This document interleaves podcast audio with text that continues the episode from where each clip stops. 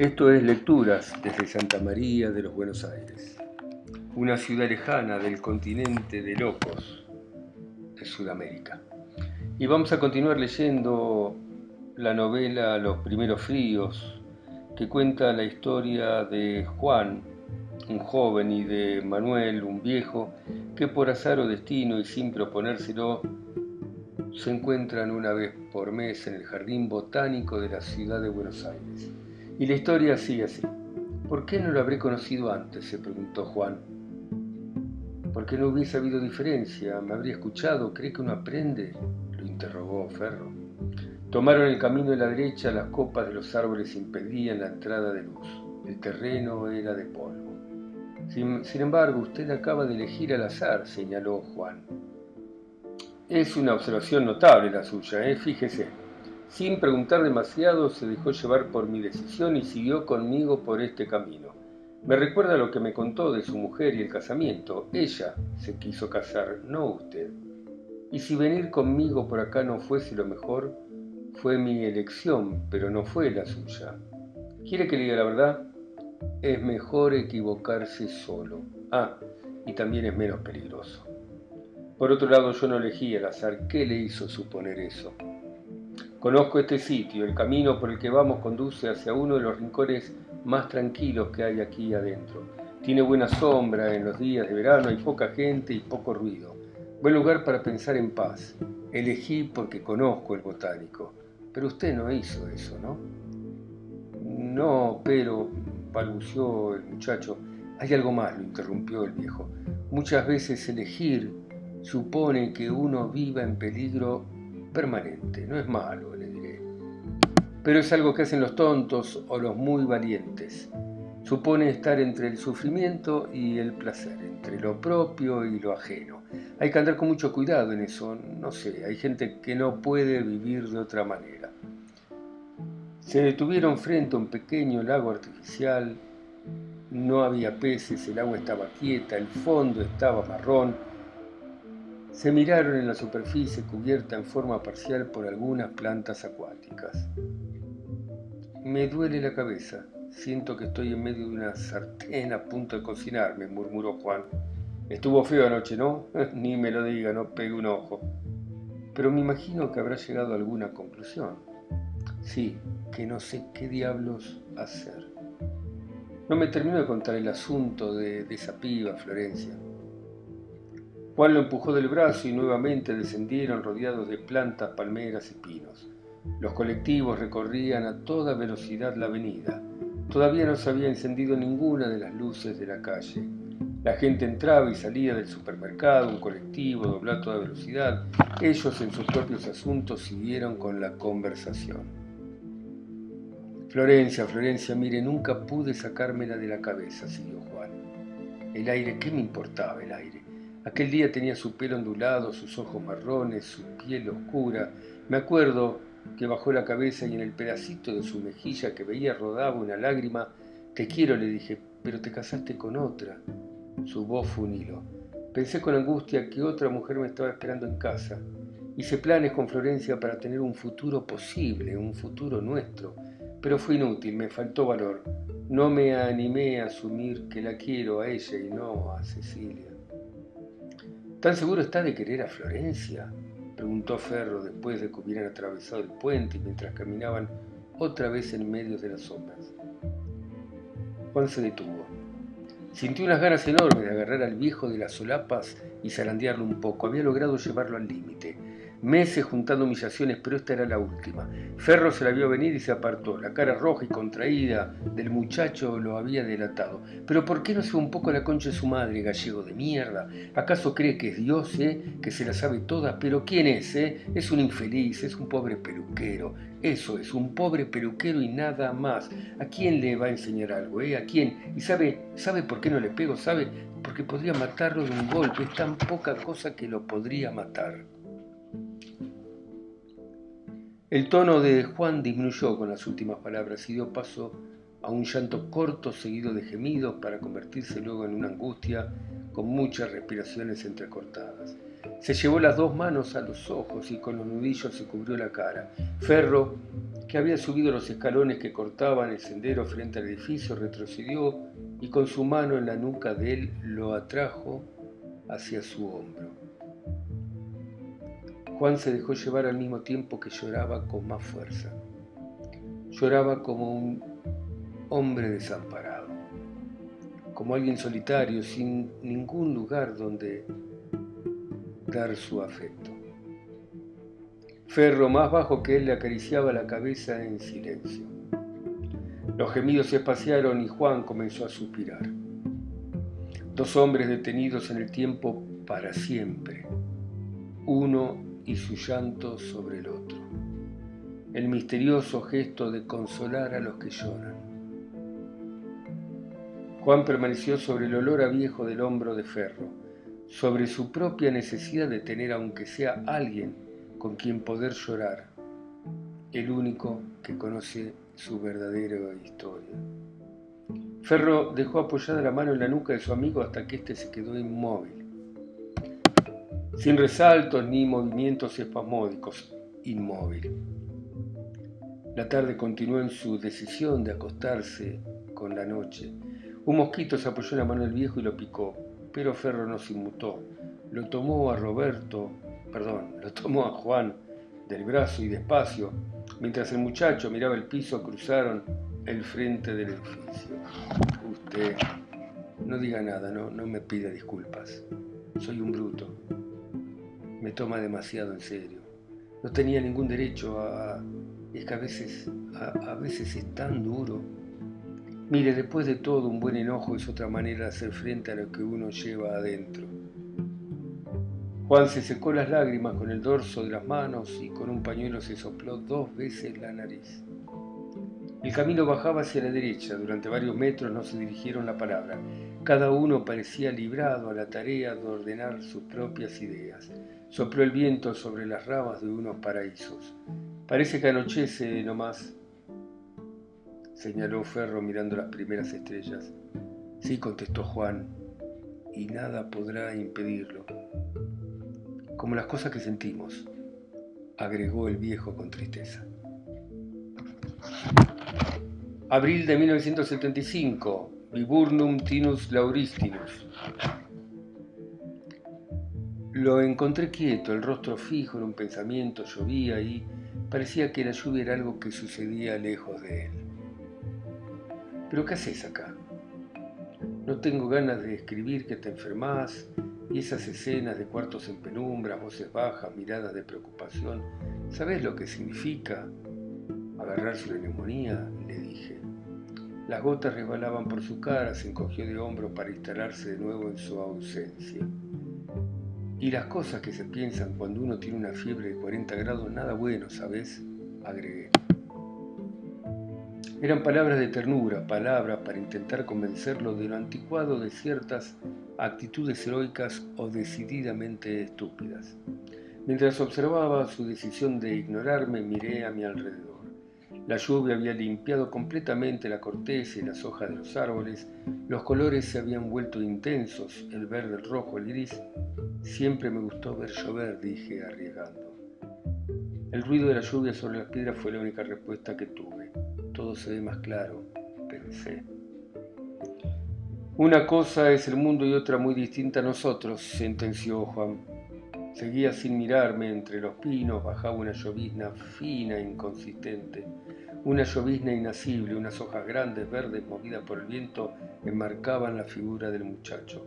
¿Nosotros, Juan? pregunté. Giró la cabeza despacio y me miró. El agua le chorreaba por la nariz y unos hilos le caían por las mejillas rumbo al mentón. Sí, nosotros, recalcó. ¿Acaso vos no sabés lo que me pasa por dentro? Claro que lo sabés. Había elevado el tono de voz. ¿Cambiaría algo que tiritaras de gripe? Le contesté. ¿Que estuvieses en una cama pensando que te rompes por dentro? ¿No tenés bastante? Si no sabes a quién querés, por lo menos querete vos, Juan. Y bajando el tono agregué. Hace rato que te estoy buscando. Los charcos se movían entre las piedras del camino. El rumor del agua se mantenía sobre el pasto, las ramas, el banco. Sin cambiar la postura, Juan me mostró una sonrisa triste. Después de todo se ve que no soy el único idiota que elige empaparse, reflexionó. Mira, cada cual tiene sus razones, dije. Bueno, está bien, vení, sentate, rezongó. Fue curioso sentarme al lado de Juan, él y yo bajo una lluvia tenaz. El que se va a enfermar en serio vas a ser vos, dijo, sonriendo. Y después, ¿cómo vas a hacer para seguir escribiendo? Lo palmié. No me, vendría nada mal estar en cama, razoné. El cielo gris se iluminó de plateado y un trueno retumbó sobre nuestras cabezas. Vos sabés, ¿no? Cierta picardía asomó en su mirada. ¿De qué estás hablando? contesté distraído. Claro que lo sabía. ¿Cómo va a terminar esta historia? dijo. Puse cara de tonto. Ceci, Florencia, arriesgó. Mira, Roberto, para problemas ya tengo bastantes con los míos. Llovía a cántaros. Oíme, cállate, para un minuto, cállate. Vos, que sos el que escribe esta historia, ¿sabés todo lo que me va a ocurrir? Preguntó exaltado. Un gato saltó al costado del camino. No siempre, no. Me vi obligado a reconocer. No siempre uno sabe cómo continúa o termina una historia que está escribiendo. Un relámpago largo y quebrado presagió un estampido. La luz le brilló en los ojos. Miré mis mocasines, estaban hechos sopa. Sin ir más lejos, no pensé que estuvieras acá, lo imaginé, pero no se me ocurrió que fueras capaz de estar tres horas bajo la lluvia y sin el viejo. No estaba muy convencido de mi propia conclusión. Entonces, ¿vos sabías que el viejo no iba a venir? no, Parache, lo tuve claro que no sabía. Mentí sin descaro pero hoy no va a venir, dije. Entonces me estás probando, acusó. Tal vez le contesté sin darme cuenta, mira, tal vez. Sacó las manos mojadas de los bolsillos húmedos y se inclinó para tomar unas piedras. Juntó un puñado. Toma, me ordenó. Puso varias sobre mi palma. De Florencia me enamoré en forma brutal, empezó diciendo en esa tarde acuosa, tangible. La tormenta nos rodeaba. La quise y la quiero con las manos, con el cuerpo, fue como ese trueno, algo que me estalló por dentro. Hice una pausa. Lo miré con atención. Hablaba midiendo las palabras, liberando las palabras de a poco, en cuotas. ¿Me entiende, Ferro? Continuó ensimismado. ¿Cómo no te voy a entender, Juan? Respondí. Si es lo único que intenté hacer en todo este tiempo. Por momentos la tarde se oscurecía y el agua redoblaba su fuerza. Aquella vez comenzó algo que todavía no terminó, siguió. Yo sé que me enojé, la última vez, necesitaba que alguien me presionara y no fue usted el que me preguntó si la quería Florencia. Fue mi propio cerebro el que daba los gritos. Claro que la quiero, me repetí cuando lo dejé y mientras iba para mi casa. Me odiaba a mí mismo, pero usted me lo hizo ver. Ferro, perdóneme. No se preocupe, muchacho, le dije, sin aclararle la confusión, sin recordarle que Ferro no había venido sin recordarle que yo era el que estaba escribiendo esta historia. Allí estaba volviendo a mi hogar con Florencia delante de mí, caminando por las calles, recorriendo las veredas, sus ojos encima de mí. Me repetía sin parar, claro que te quiero, Florencia, pero déjame decidir, por favor. Y ella, sin ceder un centímetro, su posición frente a mí y la puerta de calle frente a mí y el ascensor junto a mí y el, y el parier, hasta detuvo mi mano que iba a abrir la puerta de casa, Ferro. Hablaba poseído de una euforia de ganado, un triunfo en medio del cansancio, una tarde de agua y otoño que nos tenía atados contra el banco de mármol. De ratos el viento y las gotas nos picaban en la cara.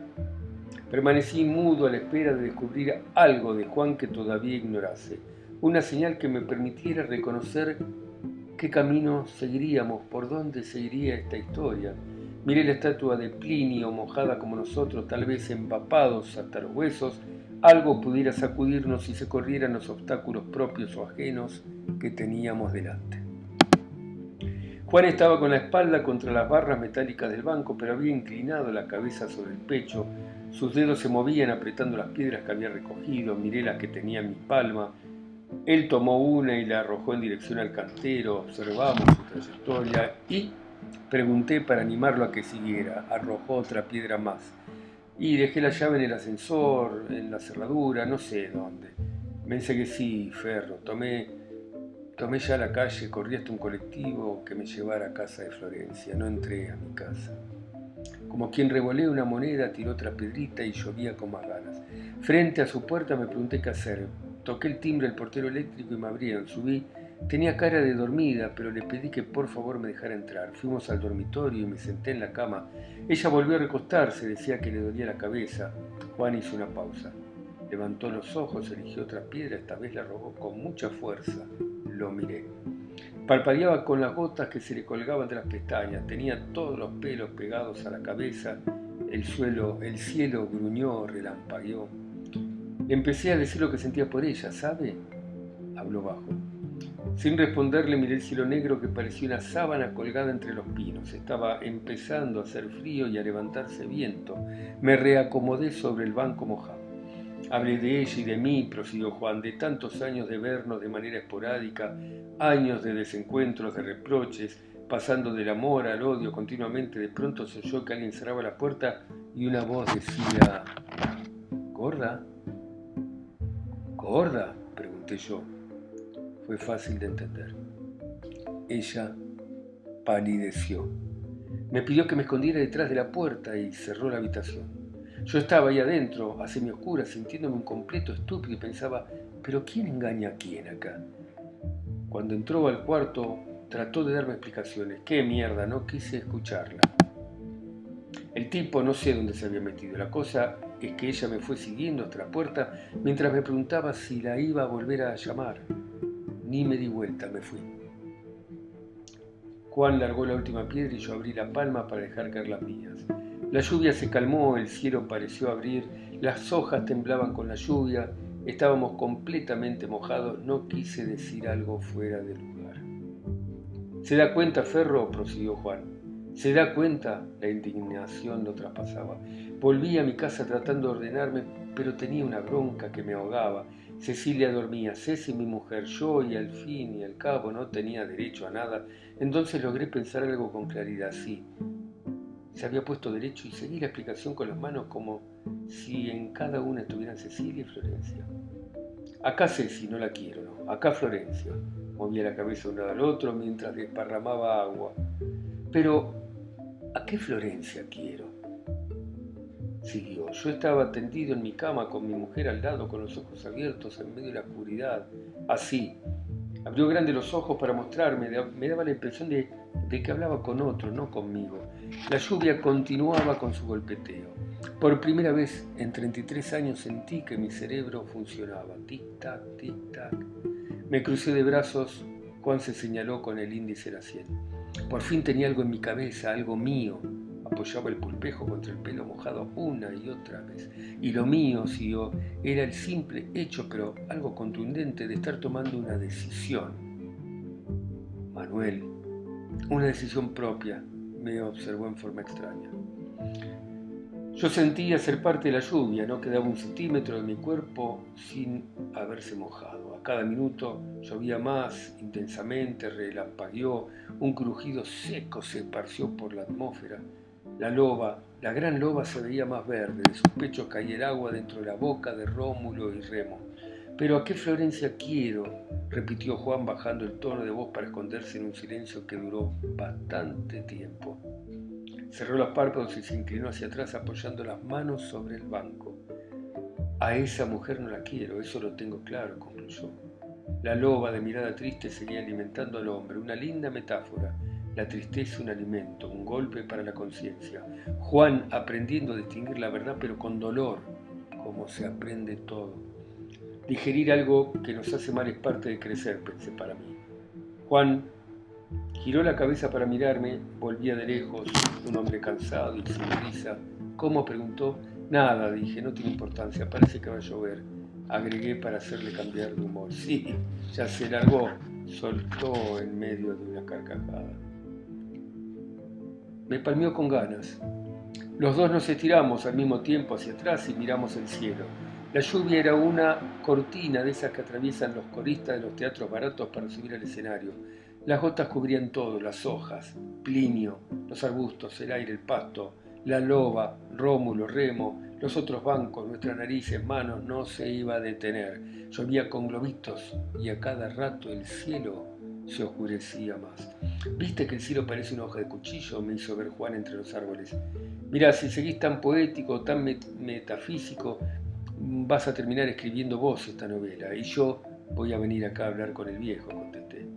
Sonrió como sonríen los que por un momento tienen paz.